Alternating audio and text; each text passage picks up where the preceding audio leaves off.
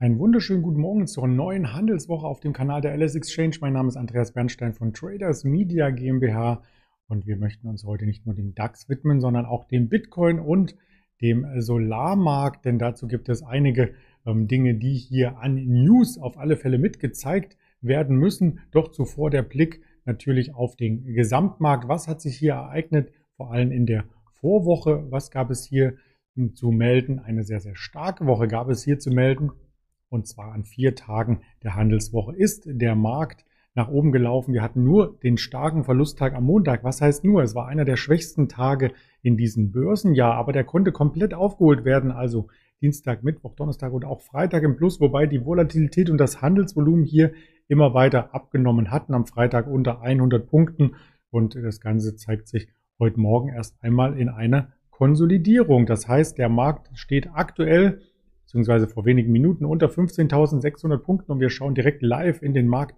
hinein. 15.593 ist hier die aktuelle Indikation um 8.23 Uhr. Das heißt rund 70 Punkte Abschlag zu Freitagabend. Und ja, Freitagabend war ja noch der Tag der Rekorde an der Wall Street. Dow Jones, Nasdaq, S&P 500, alle haben auf einem Rekord hoch geschlossen. Davon hat sich der DAX so ein bisschen anstecken lassen. Nachbörslich war er noch etwas stärker, aber nun am Morgen etwas leichter. Nicht nur der DAX, sondern natürlich auch die Einzelaktien, die schauen wir uns an. Und da ist eine Siemens Energy leicht im Plus, eine Daimler und eine Henkel auf der Minusseite zu finden. Dann die defensiveren Werte heute war eine Vonovia. Das wundert ein bisschen eine deutsche Wohnen. Ansonsten ist ja oftmals, wenn der DAX ähm, hier etwas schwächer ist, die Immobilienbranche und auch eine Delivery Hero vorne mit dabei. Das ist heute nicht so. Also vielleicht ein gänzlich anderes Bild. Man ähm, wird abwarten müssen, wie der Markt letzten Endes hier eröffnet. Gold auch wieder ein bisschen stärker, Silber auch, Brent Oil im Minus 1,4 Prozent sogar, Euro, US-Dollar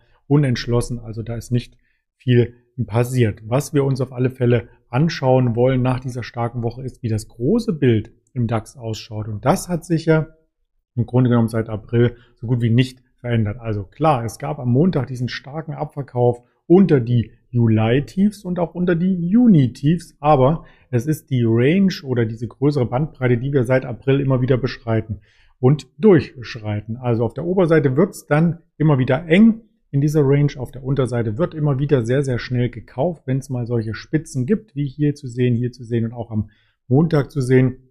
Und da wir uns der Oberseite annähern, ist davon auszugehen, rein technisch, dass das eine Widerstandszone bildet. Und das zeigt ja der Markt heute Morgen auch, dass hier ein verhaltener Start erst einmal in dieser Woche stattfindet. Gar nicht verhalten hat sich übrigens der Bitcoin entwickelt. Und zwar sprachen wir in der vergangenen Woche an zwei Handelstagen am Morgen äh, darüber, ob es hier eine Unterstützungszone gibt. Ja, die gab es. Das haben wir am Freitag schon herausgearbeitet gehabt und wir sprachen über diesen Abwärtstrend. Wenn der überschritten wird, dass es dann im Bitcoin durchaus noch einmal ein Stück höher gehen kann. Und genau das hat der Bitcoin dann auch äh, getan. Also er hat diese Abwärtstrendlinie überboten und beim Bitcoin muss man dazu sagen, er wird auch am Wochenende äh, gehandelt und er ist stark angestiegen innerhalb eines Squeezes, wie es so schön heißt. Also ein Squeeze ist etwas, wenn äh, der Markt in kurzer Zeit ähm, ganz viel Eindeckungsbedarf hat, also ganz viele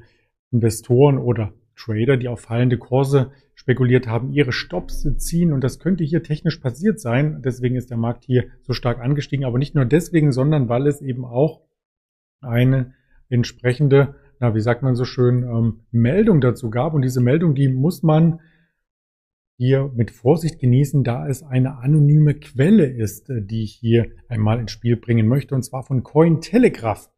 Eine kleine Sensation wird da getitelt von anonymer Quelle allerdings, dass Amazon in diesem Jahr noch Bitcoin-Zahlungen akzeptieren möchte. Ja, das dient natürlich dem einfachen Zweck, noch mehr Umsatz zu machen und äh, könnte mit dem Amazon-Gründer Jeff Bezos, der ja hier immer zukunftsorientiert ist, durchaus umgesetzt äh, werden. Er aus der anonymen Quelle ist zu lesen, das ganze Projekt ist so gut wie fertig. Also möglicherweise schon ab 2022, Ende diesen Jahres, vielleicht das Weihnachtsgeschäft, könnte eben diese Digitalisierung, Digitalisierungsstrategie ähm, hier mit eingeführt werden. Und das ist nicht unbedingt etwas Neues. Wir hatten schon darüber spekuliert in den vergangenen Monaten, dass das kommt. PayPal hat es schon angekündigt. Selbst äh, Twitter hat letzte Woche in seinen Quartalszahlen mitgesagt, Jack Dorsey, dass hier der Bitcoin eine maßgebliche Rolle im Unternehmen spielen soll. Und damit meinte er bestimmt nicht die Gehaltszahlung an die Mitarbeiter, sondern vielmehr den Bereich ähm, ja, Werbebudgets oder auch, wenn Nutzer bestimmte Zusatzdienste bei Twitter abonnieren äh, sollen, dass man das Ganze hier ähm, auch über Bitcoins abwickeln kann. Ja, das ist die eine Meldung, die wird wahrscheinlich interessant sein in Richtung Coinbase, Bitcoin Group. Vielleicht schauen wir uns die Aktien hier auch nochmal direkt am Morgen an, ob es hier erste Reaktionen gibt auf diese Meldung. Die Coinbase ist ja die größte Bitcoin-Börse oder die einzigste börsengehandelte Bitcoin-Börse. So muss, muss man es jetzt formulieren. 5,7 Prozent war schon mal knapp höher jetzt gerade, also kommt ein bisschen zurück, aber hat auf alle Fälle diese Meldung reflektiert.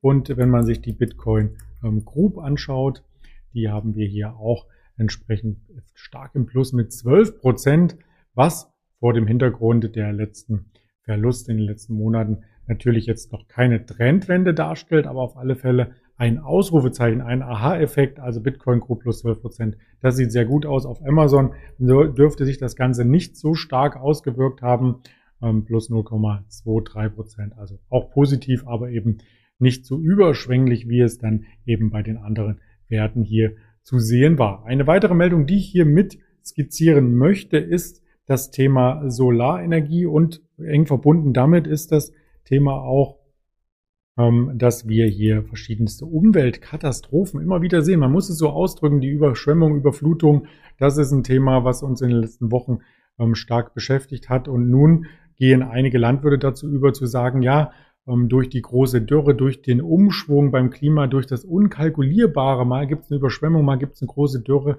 lohnt sich das Ganze gar nicht mehr. Zum Beispiel in Brandenburg, der Landwirt Detlef Eberts, der bekommt immer wieder Anfragen von Investoren, ob er seine Flächen für Solarparks zur Verfügung stellt. Da geht es um 120 Hektar, also eine richtig große Fläche, die er dann verpachtet. Und auf die verpachteten Fläche werden dann Photovoltaikanlagen gebaut. Erneuerbare Energien, Einnahmen sind gesichert. Für die nächsten bis zu 30 Jahre gehen solche ähm, Projekte dann klar, sowas muss gebaut werden. Und der Bauer hat natürlich nicht nur im Auge, dass es weitere Dürren oder Schlechtwetterphasen geben kann, sondern dass man auch den Milchpreisverfall gesehen hat und äh, der ähm, tut ja letzten Endes auch die Margen extrem äh, schmälern. Viele Landwirte haben da Probleme überhaupt noch existieren zu können und die Äcker für Nahrungsmittelproduktion, die fallen sukzessive weg, was letzten Endes für den Verbraucher natürlich schwierig wird. Auch das ist natürlich eine skeptische Sache, ähm, weil wir dann unsere Lebensmittel importieren müssen und vielleicht zu anderen Standards ähm, hier bekommen, als es vielleicht ähm, vom guten Ökobauer um die Ecke entsprechend ähm, realisiert werden kann. Bayern alleine, eines der größten Bundesländer, will 200 solcher Projekte pro Jahr zulassen. Mecklenburg-Vorpommern wird das Ganze beschränkt nicht auf Projekte, sondern auf die Hektaranzahl. 5000 Hektar Ackerland sollen für Solarparks freigegeben werden drüber nicht. Also da wird schon geschaut, dass wir nicht die ganzen Äcker voll Solaranlagen bauen. Sonne statt Kuh ist also die Schlagzeile bei der Tagesschau. Gerne das noch einmal vertiefen und wir schauen auf die einzelnen Aktien, ob es da Profiteure gibt. Natürlich gibt es immer Profiteure von irgendwelchen Meldungen.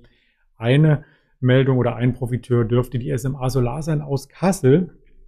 Die zieht heute Morgen noch nicht mit an nach der Meldung. Das ist aber nichts, was direkt morgen umgesetzt wird, sondern vielleicht perspektivisch ähm, ganz spannend ist. Und wenn man sich die SMA Solar anschaut, um die 40, 41, 42 Euro gab es immer mal wieder hier eine Bodenbildung. Vielleicht ist das jetzt auch der Auftakt, um erneut wieder Richtung 50 oder höher zu laufen. Das dürfte auf alle Fälle spannend bleiben und aus dem internationalen Umfeld. Die Konkurrenz aus China schauen wir uns auch an. Chinko Solar, ein Wert, den, der am Freitag nochmal gelitten hat, 6% nach unten.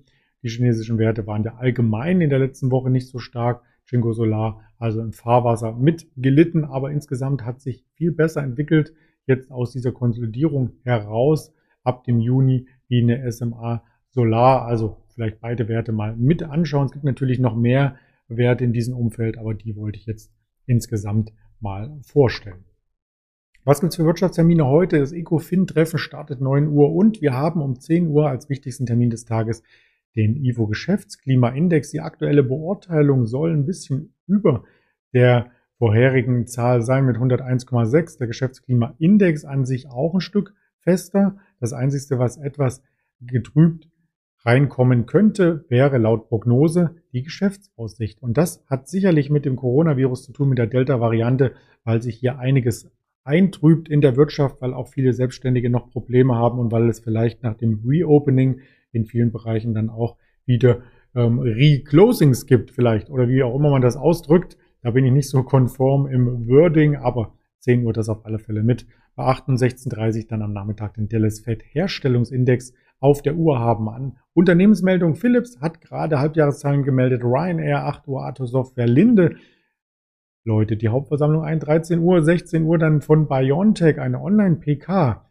Wie es dann in Afrika weitergeht. Wir schauen oftmals nur auf Europa, auf die USA, aber vergessen dabei den Kontinent Afrika. Wie wird denn dort die Krankheit bekämpft? Am Nachmittag dann noch Halbjahreszahlen von Louis Vuitton und von Michelin und außerhalb der, der Guidelines der festen Uhrzeiten kommt dann auch noch eine Lagardère Halbjahreszahlen und eine Lockheed Martin daher. Also ganz spannend, was heute sich zum Wochenauftakt hier ereilt. Das Ganze kann man neben YouTube auch nochmal auf Twitter über den Handelstag hinweg mit Informationen sehen auf Instagram, auf Facebook und natürlich als Hörvariante bei Spotify, Deezer und Apple Podcast. Und der letzte Blick gilt noch einmal den Indikationen. Also da hat sich nicht viel getan, seit das Video aufgezeichnet wird. Um die 585, 8.30 Uhr in einer halben Stunde geht der Xetra-Handel los. Ich freue mich drauf und wünsche dir natürlich viel Erfolg im heutigen Handel. Bleib gesund. Bis später. Dein Andreas Bernstein.